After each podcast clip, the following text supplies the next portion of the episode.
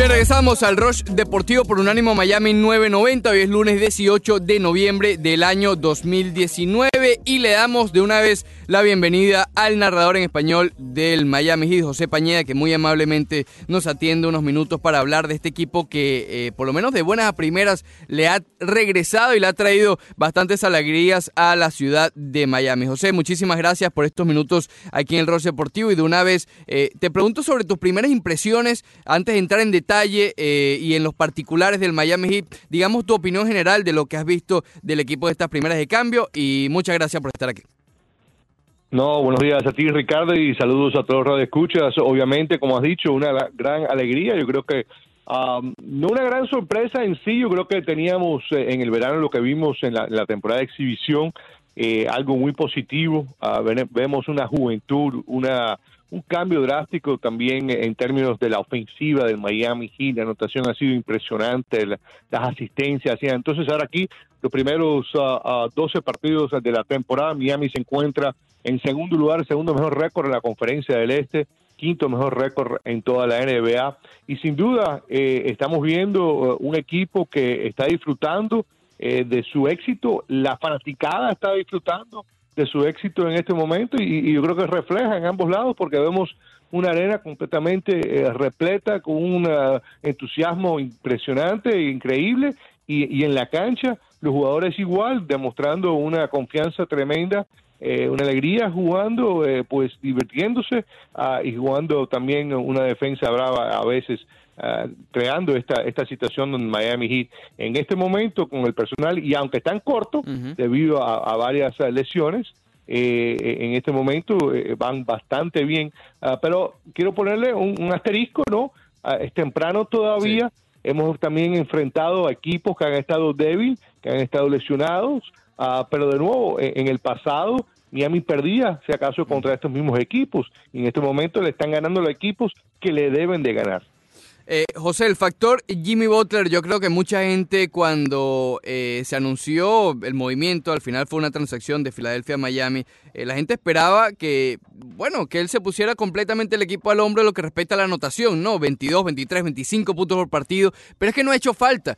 ¿Cuánto has visto el factor del Miami Heat como, como franquicia que haya influido en esta eh, digamos, desarrollo, yo podría llamarlo de Jimmy Butler con las asistencias, con los rebotes, con los robos de balón, no solamente desde el punto de vista de la anotación. ¿Cómo has visto esta influencia de Butler en las primeras de cambio aquí con Miami? Yo creo que está correcto. Mira, eh, eh, la practicada y yo creo que todos nosotros no, no, no conocíamos tanto a, un Jimmy Butler, ¿no? Sabíamos lo que había hecho allá en Filadelfia, sabíamos lo que ha hecho en, Chicago, en Minnesota por un momentico también, uh, pero lo que estamos viendo de Jimmy Butler, y esto es una, es una cosa un poco rara, ¿verdad? Una rareza ver esto en un superestrella y un jugador mejor pagado, uno de los mejores pagados en toda la NBA, uno de los jugadores que, que, que más fue pues buscado en la agencia libre durante este pasado verano, es que es un jugador que no busca esa anotación, como tú acabas de mencionar. No está buscando esos 20, 30 puntos por partido, al contrario, él está buscando las asistencias y estamos viendo eso en ese momento, en, en la cifra. Eh, eh, Jimmy Butler en este momento el mejor en asistencias del equipo, promediando casi siete asistencias por partido y entre los mejores 20 en toda la NBA. En la defensa brava, el mejor en robos en toda la NBA, pero más bien volviendo a, la parte eh, de, la, de la parte ah, de, repartiendo y asistiendo, ha sido impresionante y aunque sigue siendo él entre él y, y no en los mejorcitos en anotación del equipo, él no está buscando ser el protagonista en la parte ofensiva, sino está buscando ayudar a sus compañeros. La otra noche, a 13 asistencias, a, la otra noche también igual, de nuevo, eh, impresionante en las asistencias que tuvo él, 13, 13 asistencias de nuevo, 16 puntos, pero de nuevo, eh, impresionante lo que estamos viendo por su parte y está ayudando a estos jóvenes y los jóvenes están viendo que si el líder está repartiendo, ellos también, y han entre los mejores en asistencias en toda la NBA también en esa categoría. Hablamos con José Pañeda, narrador eh, en español del Miami Heat, junto al gran amigo Joe Puyala también, que lo acompaña en los comentarios. Eh, José, estamos viendo, y, y esto es una pregunta, ¿no? Estamos viendo en definitiva el despegue que tanto se esperaba, que tanto nos lo decía la franquicia del Miami Heat, Alonso Morning, todos los jugadores, todos quienes han estado envueltos en el baloncesto de Van Adebayo. ¿Estamos viendo realmente el despegue de un grande aquí en Miami Heat? Eh, yo creo que sí, yo creo que en este momento, se lo comentábamos a Puyala y yo la otra noche, eh, ¿qué, ¿qué, mejor centro en la conferencia del Este, uno de los mejores centros delanteros, porque en cita juega oficialmente la posición de delantero que hay en este momento eh, en la NBA. ¿Y qué jugador eh, tiene en, la NBA en este momento la agilidad que tiene un Bama de Bayo que te puede marcar a cualquiera de los contrarios de los cinco, las cinco posiciones en la cancha eh, en cualquier momento. Ah, de verdad que el muchacho se ha desarrollado tremendamente, tiene un deseo impresionante, se pasó el verano de verdad que enfocando en su juego, eh, también eh, seguimos diciendo que pudiera mejorar aún mucho más todavía si mejora el tiro de distancia de él, ah, pero estamos viendo de nuevo ahora en, en 12 partidos que se han jugado, ya tiene 7 doble, doble doble, es decir, 10 o más en dos diferentes categorías para él en puntos y en rebotes. Eh, eh, el año pasado tuvo 11 doble dobles en total, ya tiene 7 en los primeros 12 juegos de esta temporada, el quinto mejor anotador del equipo, el mejor rebotador entre los mejores en toda la NBA también. Al taponero se está convirtiendo en un taponero. Yo creo que, hay que ser sincero, creo que la ausencia y, el traslado de Hassan Whiteside le ha abierto el camino a él a un mundo que no, que no conocía anteriormente, si acaso que lo tenía aguantado eh, un poco en esa posición o debajo de los tableros. Ah, y estamos viendo ahora eh, el ritmo y el juego del, del gira ahora con más rapidez, más pases, eh, pasando la bola. El, hombre es el segundo mejor en asistencias ah, del equipo de, de Miami, de otros mejores, perdón, entrando el partido de la noche era el cuarto mejor en asistencias. Casi cinco asistencias en el partido, solamente yo, eh, Jokic, ¿no? Del equipo de Denver, Ah, pues ah, eh, eh, reparte más asistencias eh, como delantero centro en toda la NBA. Así que, de nuevo, impresionante lo que está haciendo Adebayo y, y, de nuevo, y un muchacho que disfruta el juego en este momento y se ve en la cancha continuamente. José, acá de tocar un punto bien interesante que me ha llamado muchísimo la atención en estas primeras de cambio del Miami Heat y es el movimiento de balón. ¿Qué tanta mano ves aquí de este equipo que realmente parece quedarle como anillo al dedo a Eric Spoltra? ¿Qué tanto efecto como head coach ves en el juego día a día, noche tras noche de Eric Spoltra en esta versión del Miami Heat?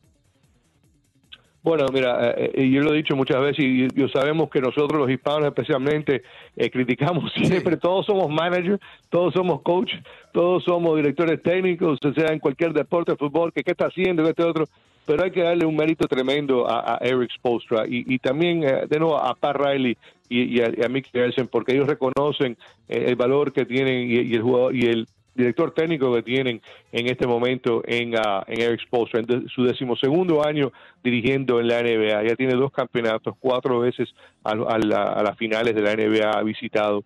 Um, y acaban de darle una extensión. Uh, solamente Popovich, creo que tiene ahora 20 años, 23, 24 años como director técnico en la NBA, tiene más tiempo como un director técnico en toda uh, la NBA en, este momento. Um, mira, él es un jugador, él es un muchacho dinámico, un muchacho, eh, digo muchacho, un poquito más joven que yo, pero es joven, jovencito, ¿no? acaba de cumplir 49 años de edad, estoy correcto, la semana pasada. Em, eh, eh, él, él, él, durante el verano se pasa revisando videos, buscando otro tipo de, de, esquemas, va y visita a diferentes directores técnicos de diferentes deportes, no solamente el básquet, va al fútbol americano, al fútbol soccer, eh, hacia al fútbol eh, pues universitario y, comparte con esos directores técnicos a ver qué técnicas están usando ellos, qué están haciendo ellos diferentes que pudiera ayudar al equipo. Y en esta era de la NBA, ah, de nuevo, yo creo que es importantísimo que los cinco jugadores que están en la cancha sean amenazas ofensivas, porque esa es la nueva NBA. Y en este momento, si, si ese es el caso, todo el mundo tiene que pasar el balón. Y lo estamos viendo en este momento de la manera. Y eso todo comienza volviendo al caso de Jimmy Butler todo el mundo ve que Jimmy Butler, la superestrella del equipo, el mejor pagador del equipo, no es el que está primero pasando el balón, no está buscando. Bueno, si él está pasando, yo también, porque quiero buscar de nuevo el mejor tiro posible. Y eso lo mismo, se reflejó, se ha reflejado varias veces. La otra noche, una serie donde eh, yo creo que los cinco jugadores tocaron la bola por lo menos una vez hasta resultar una clavada bajo el tablero por Myers Leonard. Así que de nuevo, eh, obviamente importantísimo Ah, pero yo creo que también la flexibilidad y, el talento que tiene Miami en este momento de los francotiradores ha ayudado muchísimo en el aspecto, obviamente, porque si no anotas la canasta, no hay asistencia. Así que también eh, eh, poder anotar tan bien como están anotando en esta temporada refleja en las buenas asistencias también.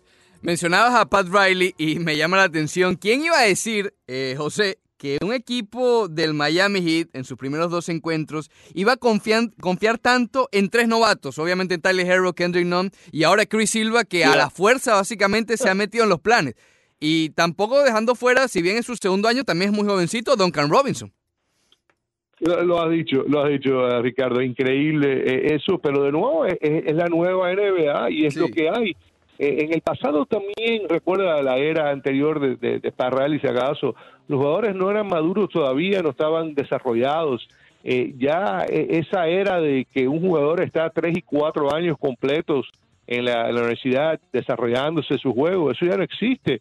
Estos muchachos ahora llegan a la NBA de nuevo todavía están inmaduros, todavía están a por aprender muchísimo, pero por ejemplo un Tyler Hero, un Tyler Hero fue estrella en escuela secundaria. Un Tyler Hero fue a la Universidad de, eh, de Kentucky, donde jugaban enfrente de 20 mil fanáticos y, y, y, el, y la meta todos los años es ganar el título nacional universitario. Así que ahí, de nuevo, la presión ya tú la, aprendiste o, se te quitó lo que es cualquier tipo de miedo también. A Kendrick Nunn, Kendrick Nunn ganó cuatro eh, eh, títulos estatales en, allá en Chicago. Ah, fue a la Liga de Desarrollo, tuvo un problema eh, personal, por eso no lo eh, reclutaron, eh, pero ahora lo vemos y el muchacho fantástico.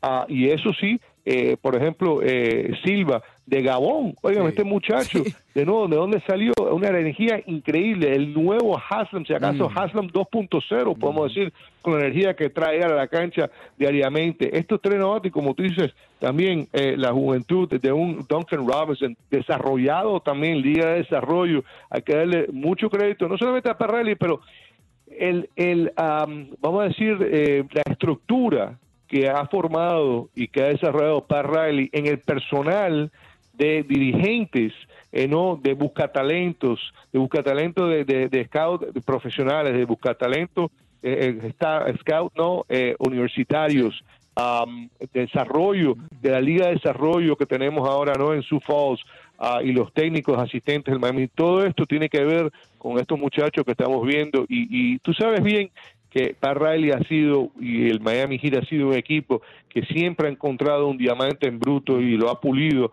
a llegar a, brillar. Y, así estamos viendo ahora eh, eh, la casualidad con cuatro jugadores, cinco jugadores juntos a la misma vez, que le está dando una alegría tremenda aquí en nuestra ciudad de Miami y una esperanza, porque un gran futuro tenemos también con este grupo. Hablamos con José Pañeda sobre el Miami Heat. José, eh, nosotros que seguimos el equipo obviamente todo el año, sí sabíamos, a, pesar de que, oye, yo, te confieso, yo no contaba en los planes con Kendrick Nunn de la manera que lo está haciendo y con Chris Silva, pero en líneas generales sabíamos que el equipo iba a ser mucho mejor que años anteriores. Pero a nivel nacional parece que ahora mismo es que la gente está empezando a descubrir el talento y las capacidades de este equipo del Miami Heat. ¿Qué has hablado con los colegas de otros equipos cuando has viajado con, el conjunto del Miami Heat? Eh, ¿Te han preguntado, te estás dando cuenta que, digamos, están haciendo ese, eh, esa conciencia sobre el Miami Heat? Sin duda ninguna. Déjame eh, pasar al pasado un poquitico. Eh, el año pasado Dragic estuvo ausente 46 partidos. Estamos viendo lo que ha hecho Dragic ya en esta temporada, el tercer mejor anotador del equipo y saliendo del banco él.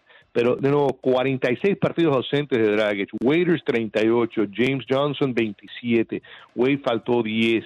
Winslow faltó 16 partidos, Richardson faltó 7 los últimos 8 partidos de la temporada pasada en momentos clave cuando estábamos tratando de entrar a los playoffs que perdimos por dos, que, no entramos por, dos juegos por debajo uh, del equipo que terminó en el octavo lugar. Así que, de nuevo, e, el año pasado yo creo que fue difícil para el equipo debido a tantas lesiones. Así que entrando a esta temporada, Ricardo, yo creo que las esperanzas eran muy positivas de lo que iba a suceder con un equipo, o no tanta positiva, pero positiva, hablando de más y mejor salud por parte del Miami Heat, y con eso solamente íbamos a tener mejor equipo, waiters, etcétera, etcétera, pero nadie, nadie tenía en mente un Kendrick Dunn nadie tenía un Tyler Hero en mente, nadie tenía un Silva, nadie tenía el mejoramiento que estamos viendo en este momento por parte de, de, y el juego de Pam Adebayo. Así que cuando nosotros viajamos y cuando viajo y cuando hablo con mis colegas y esto, lo primero que dicen es, óyeme, este muchacho Kendrick Nunn es fenomenal. Y no solamente los, colegas míos, pero los técnicos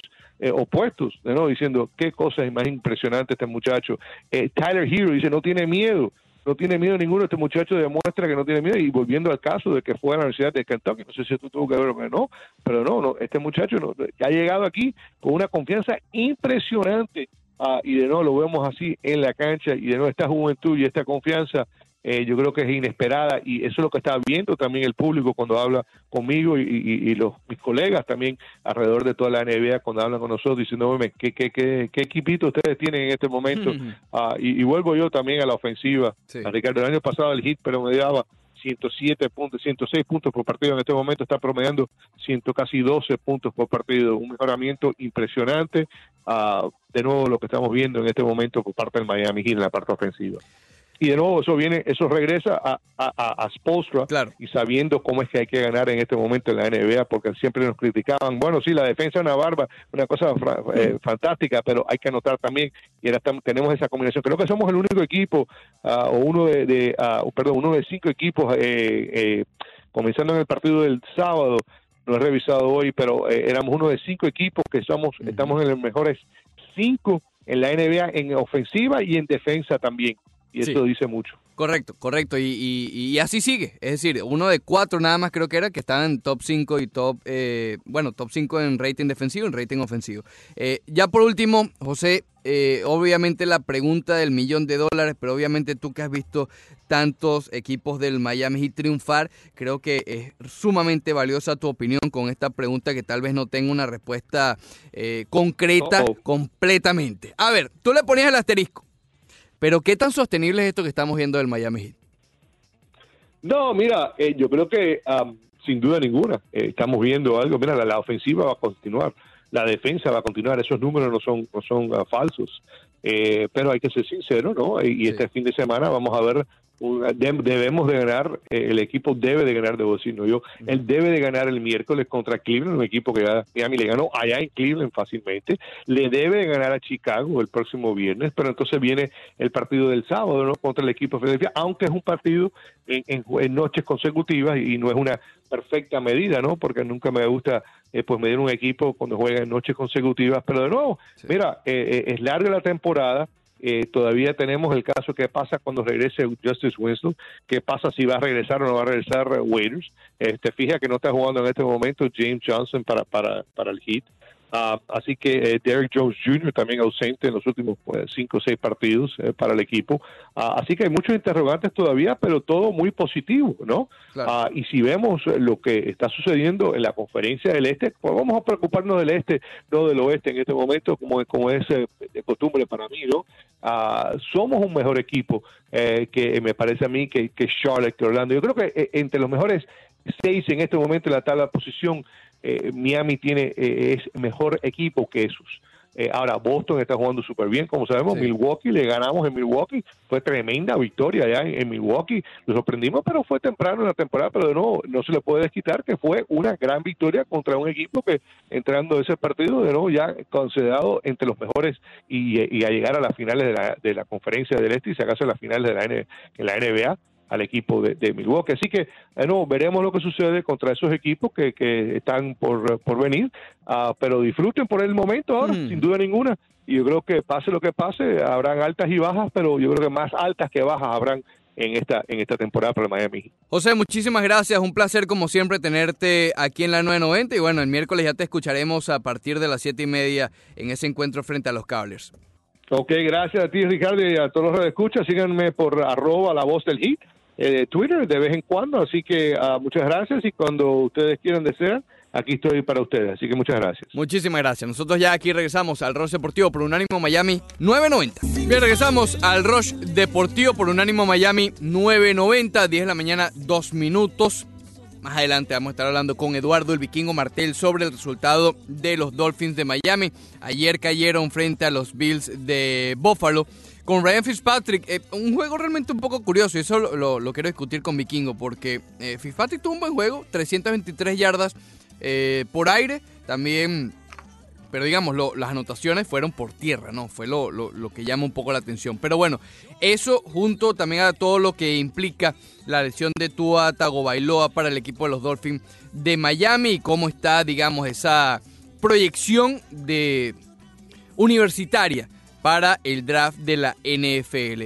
Pero una vez vamos a recibir a Eduardo el Vikingo Martel, que lo pueden escuchar de lunes a viernes aquí en Unánimo Miami 990 en el Despertador junto a Kenneth Garay y también obviamente todos los fines de semana cuando juegue los Dolphins de Miami, parte del equipo de narración. Vikingo, ¿cómo estás?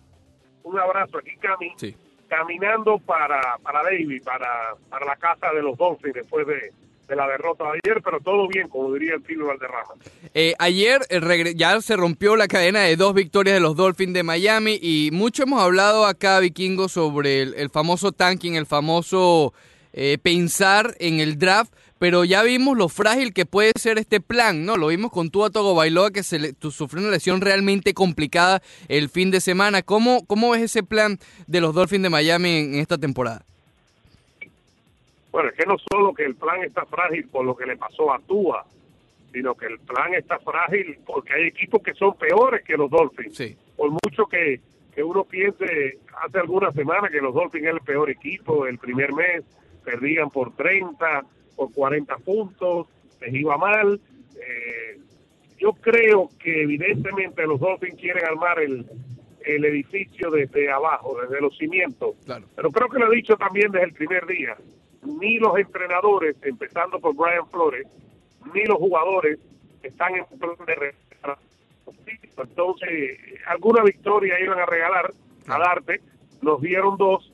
Ahora más que, que tener el número uno o el dos, ahora mismo son el cuatro.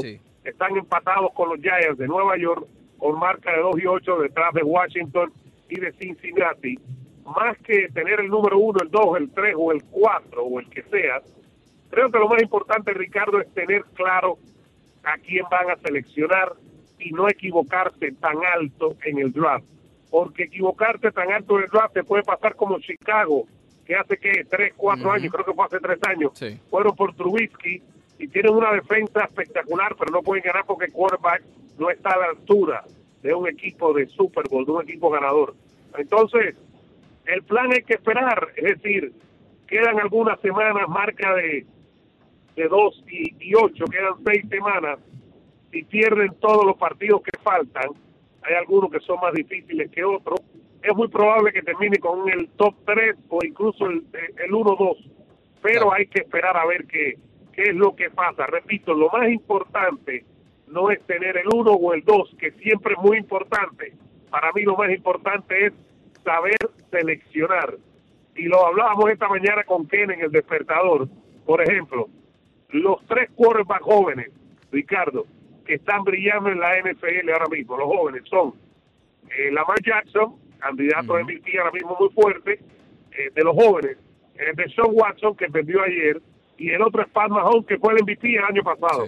Ninguno de los tres fue número uno, ni siquiera número cinco, así que donde cae no, no es lo más importante, lo más importante es que sepa seleccionar ayer en el, en el encuentro frente a Buffalo, tal vez una de las partes positivas fue ese regreso de anotación de Jaquim Grant, que realmente fue impresionante. Pero esto eh, me, da a pensar o analizar cuáles podrían ser las piezas que estamos viendo en, el, en, el, en los Dolphins de Miami a futuro. Es decir, sabemos que tienen muchísimos picks en el draft, que el año que viene el equipo va a lucir muy diferente, pero cuáles son las piezas que puede ser eh, el fundamento de este equipo a futuro que ya están aquí con el conjunto de Miami.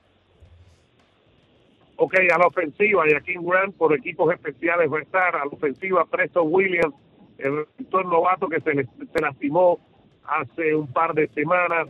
Devante Parker, que no es tan joven, pero que ha estado rindiendo, va a estar en el equipo. Mike Gesicki, el Tyren, que ha mostrado mejoría, va a estar en el equipo.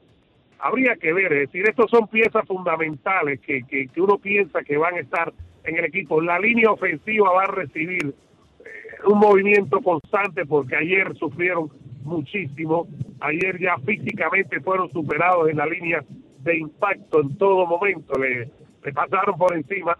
Y a la defensa, estos cornerback y safety que se intercalan, eh, como Nathan, como Parker, eh, evidentemente Xavier Howard, que es el mejor jugador que tienen, eh, Bobby McCain, uno pensaría que va a estar en el equipo de los linebackers, sin duda alguna creo que va a estar Baker Jr., eh, que es básicamente eh, cuando hay un solo linebacker en la cancha, él siempre está.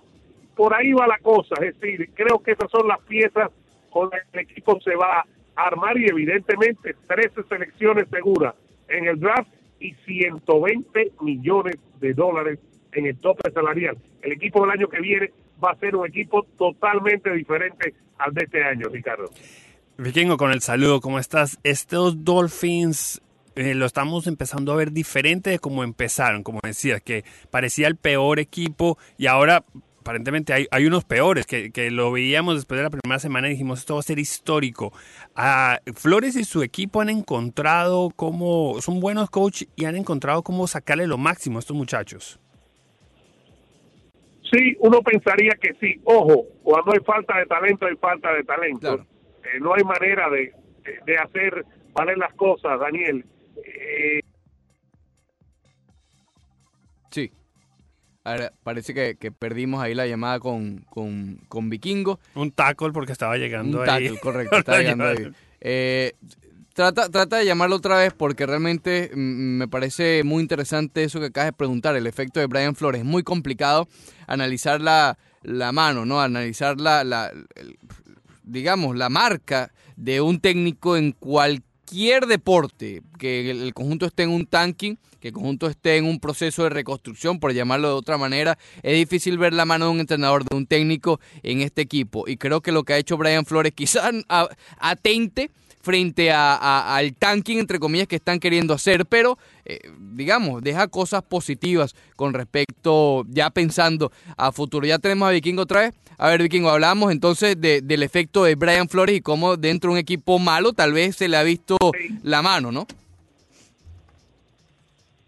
Sí, y disculpe, se cayó la llamada sí, aquí sí. pasando por el aeropuerto. Parece que esta es una zona de caída. Sí, sí. Esto, eh, creo que sí, que se ha visto. Se ha visto la mejoría, por ejemplo, de Devante Parker, el avance de Preston Williams, Gesicki corriendo bien la ruta en el tema ofensivo. En el tema defensivo, colocaron a, a Boy McCain como, eh, como safety, lo ha hecho muy bien. Midhan, el número 40, ayer tuvo un partido muy difícil en contra de John Brown, pero ha mostrado mejoría siendo un hombre que no fue seleccionado en el draft y que en un momento estuvo en el equipo de práctica. Es decir, evidentemente ha habido mejoría. Ahora, lo que hay es que ver, y eso es una realidad, cuando el equipo tenga talento, si también Brian Flores y compañía pueden hacer funcionar el equipo y brillar. Ese es el tema pendiente cuando el equipo tenga más talento empezando el año que viene.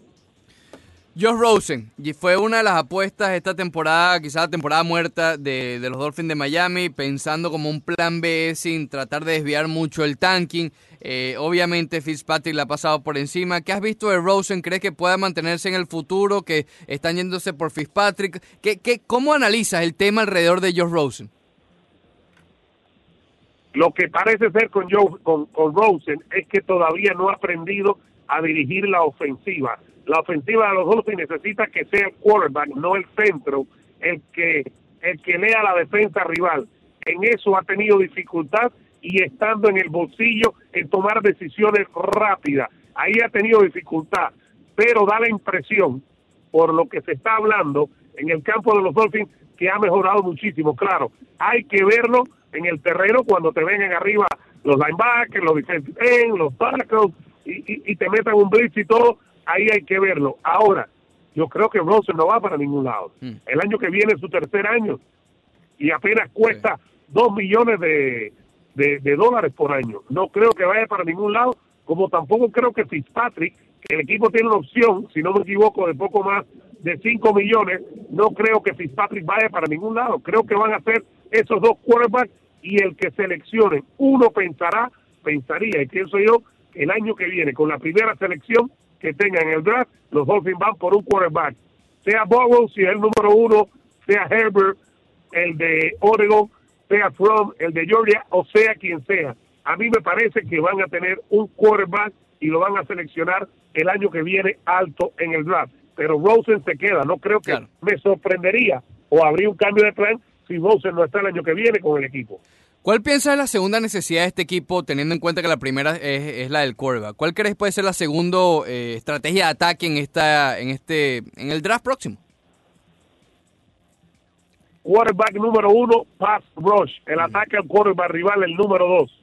Las tres posiciones más importantes en el fútbol americano moderno es quarterback, pass rush y cornerback para defender el, el constante ataque aéreo que hay en el fútbol americano moderno ya tiene un, cornerback que es espectacular, que es Xavier Howard, eh, que ya no va a jugar más esta temporada por problemas de la rodilla, pero es cuando está saludable probablemente el número uno. Creo que van a ir por un pass rush también. Hay que llegar al quarterback rival y en eso Miami este año ha sufrido muchísimo.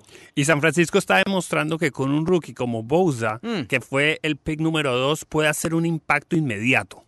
Así que algo así podríamos esperar que, suceda. Es muy difícil, es, es un gambo, como dicen, ¿no? Pero puede suceder. Claro, y lo vemos que, claro, también tiene un apellido real en, en NFL, el hermano que está en San Diego y que llegó un año antes también fue, es muy bueno. Eh, sí, claro, tú cuando llegas al quarterback rival, cuando tú lo molestas, cuando tú logras eh, hacerle la vida imposible, ahí se, eh, logra ganar muchos juegos de fútbol americano. Y es por eso que yo creo que después de quarterback es la posición que más necesitan los Dolphins el próximo año.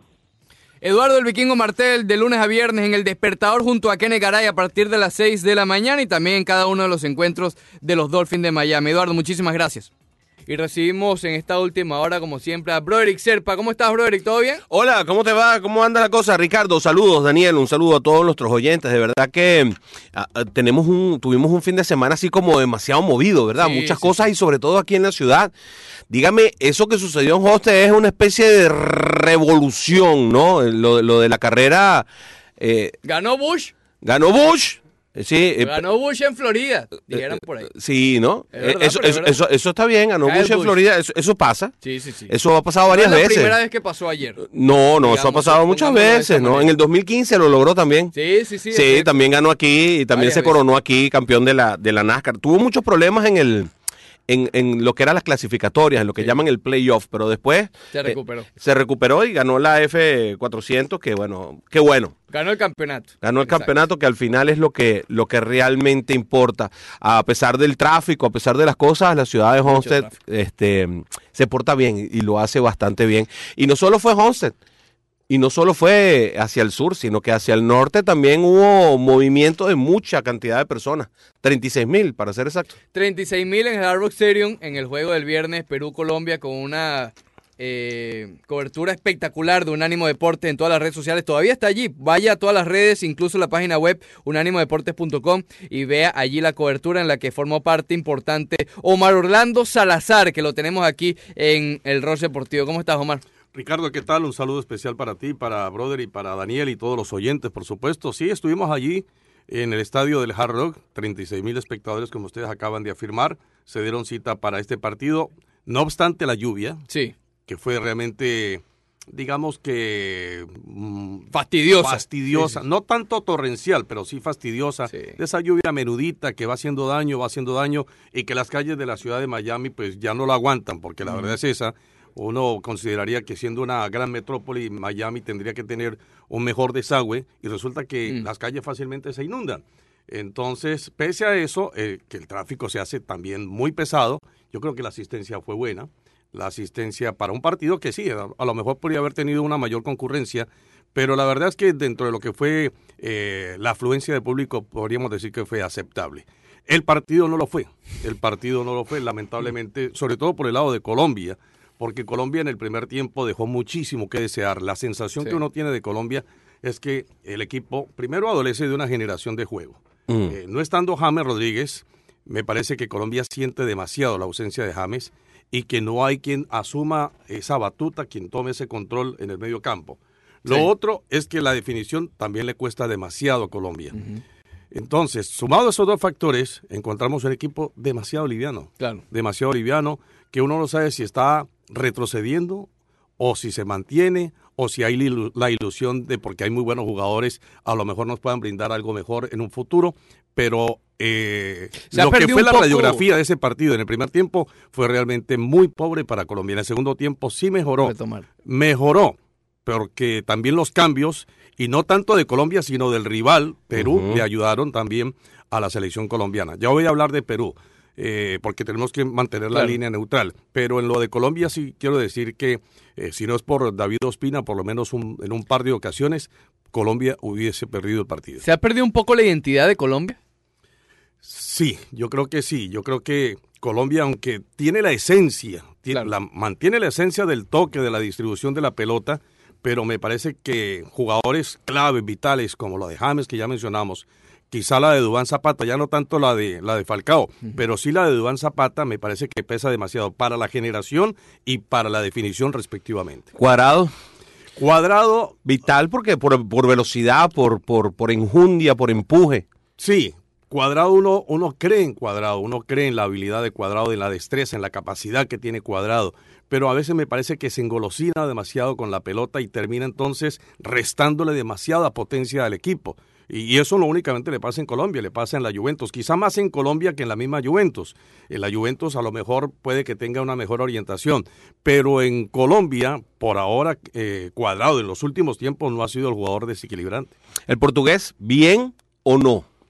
Queiroz. Sí, Queiroz. Queiroz, mm, entre la rubia y la morena, dirían en Venezuela. Sí, entre la rubia y la morena. ¿Por qué? Sencillo, porque me parece que hay algunos jugadores que no ameritan estar en la selección Colombia. Es cierto que él está en un proceso de recambio para algunas posiciones, pero quienes ha llamado en algunas ocasiones me parece que no le han dado la talla. Entonces, uno está esperando que jugadores que ya se, que ya se están yendo como Falcao tengan recambio y lo tiene efectivamente como Dubán Zapata. Pero fuera de Dubán Zapata no hay más. Hablamos de David Morelos que marcó el gol, eh, eh, de Morelos. Perfecto, pero Morelos, si no es por esa acción de gol, pasa inadvertido en el partido. Por, lo que entiendo, hay una especie de James dependencia en un jugador que realmente ha estado bastante tiempo lesionado, digamos, ha, tenido altibajos, sobre todo con las lesiones y, y, quizás su nivel de juego, lo cual no habla muy bien del plan de, de, de existir esta James dependencia, ¿no? Sí, es lamentable que un equipo dependa tanto de un jugador y, y en Colombia yo creo que sí depende demasiado si James, estando en el partido, no está enchufado, Colombia anda perdido, anda sin brújula. Y si James no está en una convocatoria, peor todavía. Eh, lamentamos lo de James, entre otras cosas, ¿no? Que hay que esperar qué va a decir el Real Madrid, cuál va a ser eh, realmente el proceso de recuperación que vaya a seguir James Rodríguez. Pero volviendo al partido, a mí me parece que Colombia sí sigue debiendo demasiado y esperamos que contra Ecuador en el día de mañana mejore un poco. Yo sé que de la noche a la mañana no lo va a hacer, pero uno piensa que quizá el rival pueda también brindarle una, una, posibilidad mejor. Ahora, de Perú, yo me quito el sombrero ante Perú, porque Perú yo creo que tiene un proceso, un orden que le ha seguido de parte del Tigre Gareca eh, creo que estos años no se han perdido, no ha sido en vano. El proceso de Ricardo Gareca ha sido fructífero, ha tenido jugadores buenos. Lo de la línea de arriba a mí me parece destacable porque tiene a Pablo Guerrero todavía muy enchufado con esa ambición de gol. Lo de Rui Díaz, eh, lo de El Oreja Flores me parece que es muy importante. En la mitad de la cancha, lo que se genera, la marcación de Pedro Aquino. el medio campo de Perú le ganó el medio campo a Colombia con Pedro Aquino, eh, sobre todo en ese control. Y, bueno, yo pienso que Perú va bien. Yo pienso que Perú va bien, que quizás no mereció perder el partido. Sabes que hay un, hay un cambio fundamental que me gusta a mí de lo que ha hecho Ricardo Gareca que es una especie de cambio de mentalidad. Ya no tiene el talentazo del 70 que tocaba la bola, que tenía mucha floritura, que hacía mucha belleza futbolística, pero este es un equipo sumamente práctico que en lugar de tener generadores de juego en el medio campo, tiene quitadores de balón. Qué mala palabra esa de quitadores, me la perdonas, pero bueno, arrebatadores, suena más feo todavía, pero bueno, sí, tiene un, una muy buena contención y de allí completamente vertical muy rápido, muy vertical, muy ofensivo, muy agresivo. Es un equipo que se defiende bien, que con que tiene hombres grandes como Advíncula, que es un tipo enorme. Con una velocidad enorme. Exacto, que sale por las bandas, pero además este es un equipo que sale disparado contra el contrario, que no necesita tener el balón y que cuando lo tiene lo sabe utilizar. Totalmente de acuerdo, creo que has dicho exactamente la semblanza de, este Perú, con un medio campo que controla, que, que, trata de ser lo más explosivo que se pueda a través de los costados. Eh, lo de Renato Tapia y lo de Pedro Aquino en la mitad de la cancha realmente se prodigan demasiado para la marcación y lo que ellos poco saben, pero que lo intentan, que es la distribución también. Así que yo creo que Perú está bien armado. En el fondo, quizá por ahí algunas pequeñas ventajas, algunas dudas, sobre todo por la pareja de centrales. Pero yo estamos hablando de un Perú que, que, viene siendo una buena línea de rendimiento desde hace un buen año, que tuvo ya participación en el Mundial, que dejó una grata imagen en el Mundial, pese a que por ahí al final las cosas no salieron bien. Pero yo creo que Perú va bien, Perú va bien y, y sobre todo mantiene jugadores con ese olfato de gol como, como Pablo Guerrero. Si no es por David Ospina, Colombia en el primer tiempo por lo menos habría perdido eh, el partido. En el segundo tiempo yo digo que los cambios de Gareca no le funcionaron. los, los, los, cambios que hizo Ricardo, quizá por darle un poquito más de, frescura al equipo, terminó eh, matando un poquito esa misma velocidad y Colombia también con un cambio que hizo en la mitad de la cancha, equilibró las cargas y supo entonces a, través de la salida de Jefferson Lerman, eh, apareciendo ya un hombre con más control, con más distribución como, como Matías Uribe, yo creo que fue mucho más fogoso, mucho más vertiginoso y el equipo se apoderó un poco más del partido. Pero en el primer tiempo, el primer tiempo fue para Perú y el segundo Colombia mejoró un poco. ¿Son los cambios de Gareca los que no funcionaron o es que esta selección de Perú no tiene profundidad?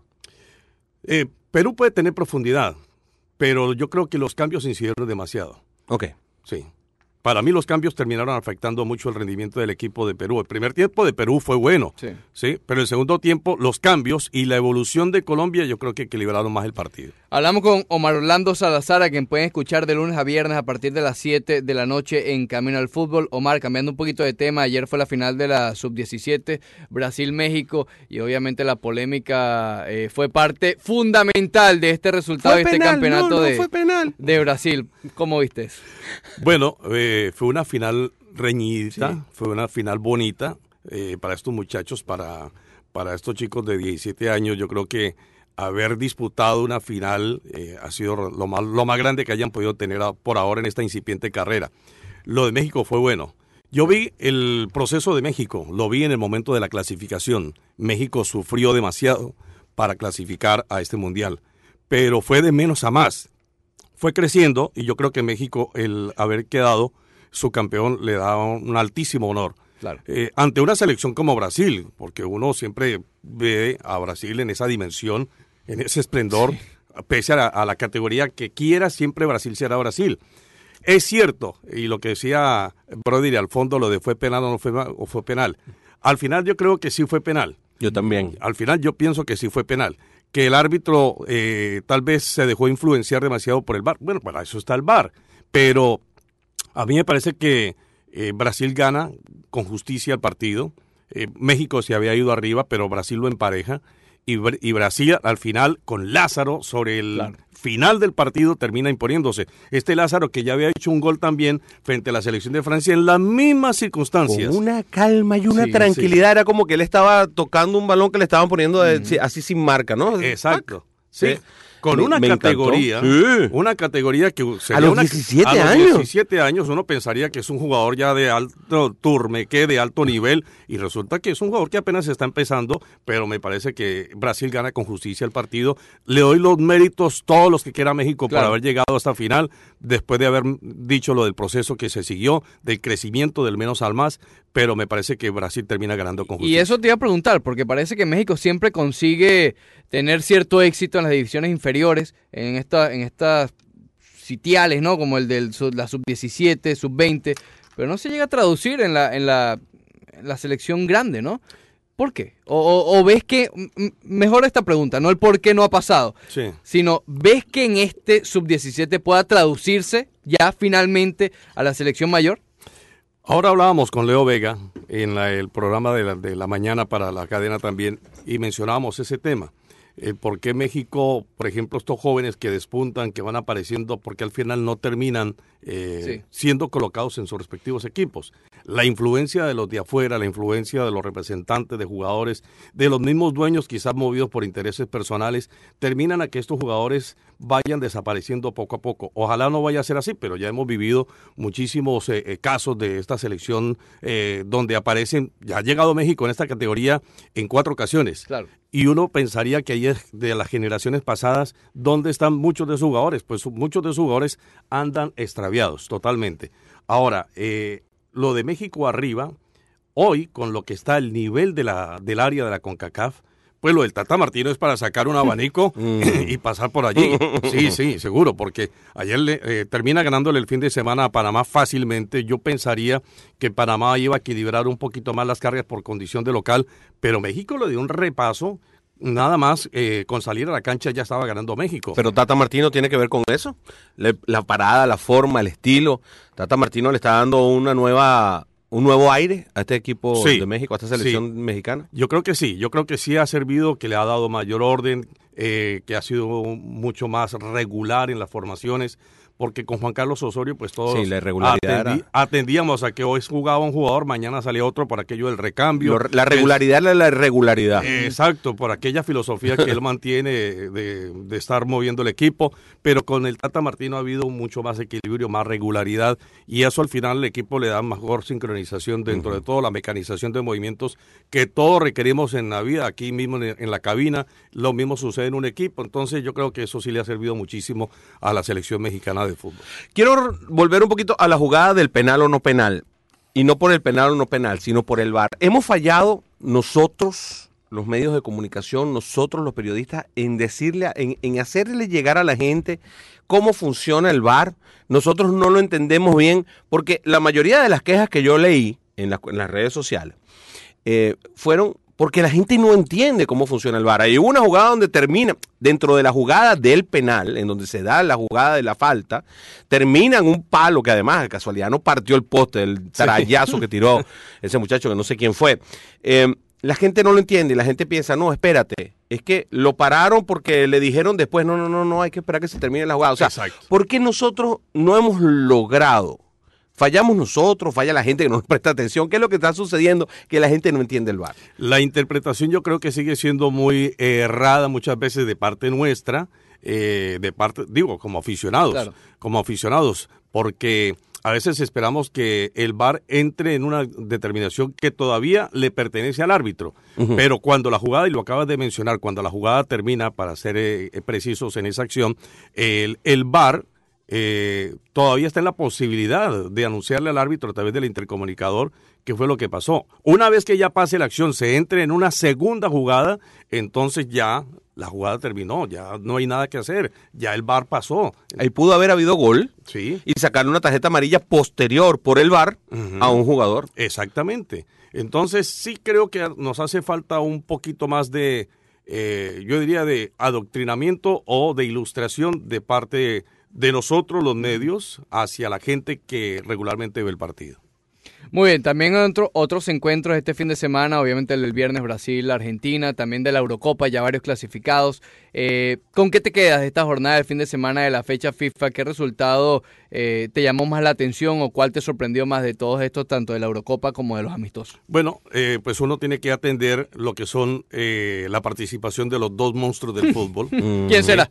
Sí, que son Lionel Messi y Cristiano Ronaldo. Cristiano Ronaldo otra vez se dio el lujo de marcar un triplete en el partido de la selección, eh, realmente siendo fácil el partido para la selección lusitana. Jugó, contra Lituania y contra Luxemburgo, muy cómodo los dos. Sí, sí realmente los, los rivales en, la, en la clasificatoria de la Eurocopa eh, pues uno dice, estos son los rivales que le tocó y tienen que pasarle por encima. Pero son los de toda la vida. Exactamente. A Luxemburgo le ganaron 2 a 0, o sea, tampoco es, que, es que el nivel de competencia en Europa realmente cuando uno ve toda esa cantidad de selecciones que son de un rendimiento menor, Lituania, Luxemburgo, etcétera, etcétera, uno dice, no, pues con razón tienen que ganar estas selecciones. Mm. El nivel de competencia de Sudamérica es mucho más complicado que el nivel que se tiene en Europa. En Europa hablamos de la Holanda, de la España, de la Italia, de la de Francia Francia, etcétera, etcétera. Pero, después. sí, ellos no se ven. Puede haber hecho una, una depuración impresionante. este fin de semana jugó España contra Malta. Contra Malta, imagínate, ganó, ganó España fácilmente. Pero es que le puede meter 12. Exacto. Pues eso está lleno de panaderos y de, y de oficinistas y de odontólogos. Son equipos semiprofesionales. Son equipos eh, casi y, Perdón, no es por hablar mal de ellos. ellos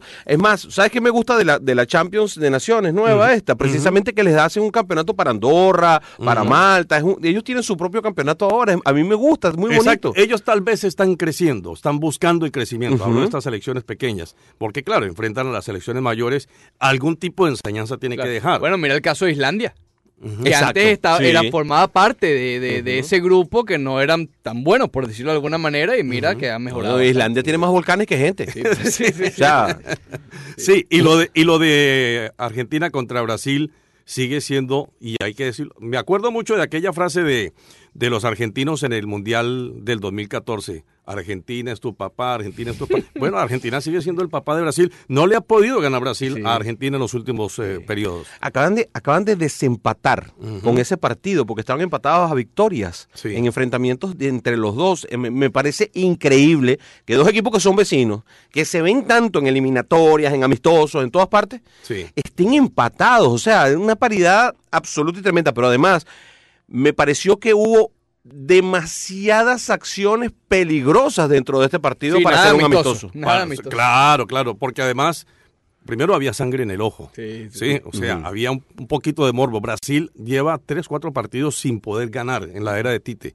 Después de lo que fue la presentación de la Copa América, Brasil no ha podido ganar un partido. Entonces, yo creo que el deseo, el afán, además la presión, porque en Brasil no es que hoy empatamos y ya listo, no, la prensa da y da y da mm. todos los días. Y el aficionado le gusta siempre ganar, gustar y golear. Pues eso Brasil no lo ha podido conseguir en esta nueva época de Tite.